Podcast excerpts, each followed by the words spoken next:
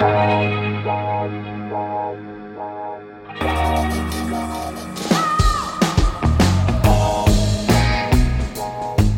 à lire, un podcast de Bernard Poirette.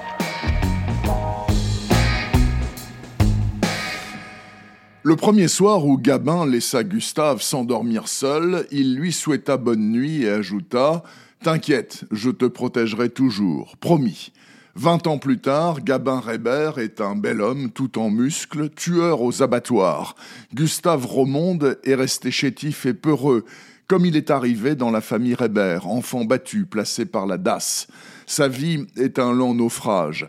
Alors Gabin tient parole. Il fait embaucher à ses côtés Gustave, son ami, son frère. Le boulot est terrible, inhumain, mais ils sont ensemble, c'est l'essentiel. Et l'absence du patron ne change rien à l'affaire. Voilà plusieurs jours qu'Hervé Snout, le directeur de l'usine, a disparu. Il ne s'est pas présenté le soir de son dîner d'anniversaire en famille. Odile, sa plantureuse épouse, s'est évidemment inquiétée.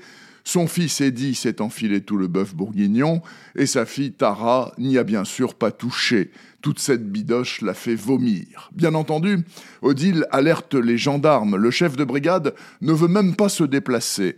Son adjoint, bien volontiers ne serait-ce que pour faire le beau devant cette femme magnifique et peut-être frustrée, sait-on jamais. Les jours passent, les bêtes tombent dans des flots de sang et des concerts de bruit déchirants. Hervé Snout est toujours porté disparu. Une semaine déjà, Odile est tourmentée, certes, mais sans en faire une jaunisse. Pour se détendre, elle appelle son généraliste, qui est aussi son amant. Elle n'est pas malade, seulement langoureuse.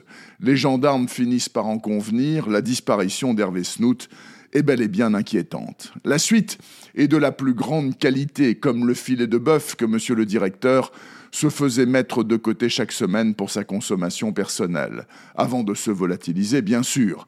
Il y a deux options, c'est volontaire ou pas. La seconde est plus intéressante car elle est forcément criminelle. Mais pourquoi Et surtout comment? Pas question de vous livrer le moindre indice. Je laisse Olivier Bordassar s'en charger. Il s'en acquitte merveilleusement bien, sans rien nous épargner du quotidien cauchemardesque d'un abattoir ordinaire de province. C'est assez rude, je dois dire, mais c'est indispensable à la cohésion du récit et à la scène finale, gore et sarcastique à souhait. C'est du très grand art, selon moi, déjà établi dans son précédent roman noir, Appartement 816. Celui-ci s'appelle La disparition d'Hervé Snout d'Olivier Bordassar, donc. Il est paru en janvier chez De Noël dans la collection Sueur froide. Et je laisse le mot de la fin au chanteur Paul McCartney, cité en exergue. Si les abattoirs avaient des murs en verre, tout le monde serait végétarien. Retrouvez le podcast C'est à lire avec Bernard Poirette sur toutes les plateformes de téléchargement.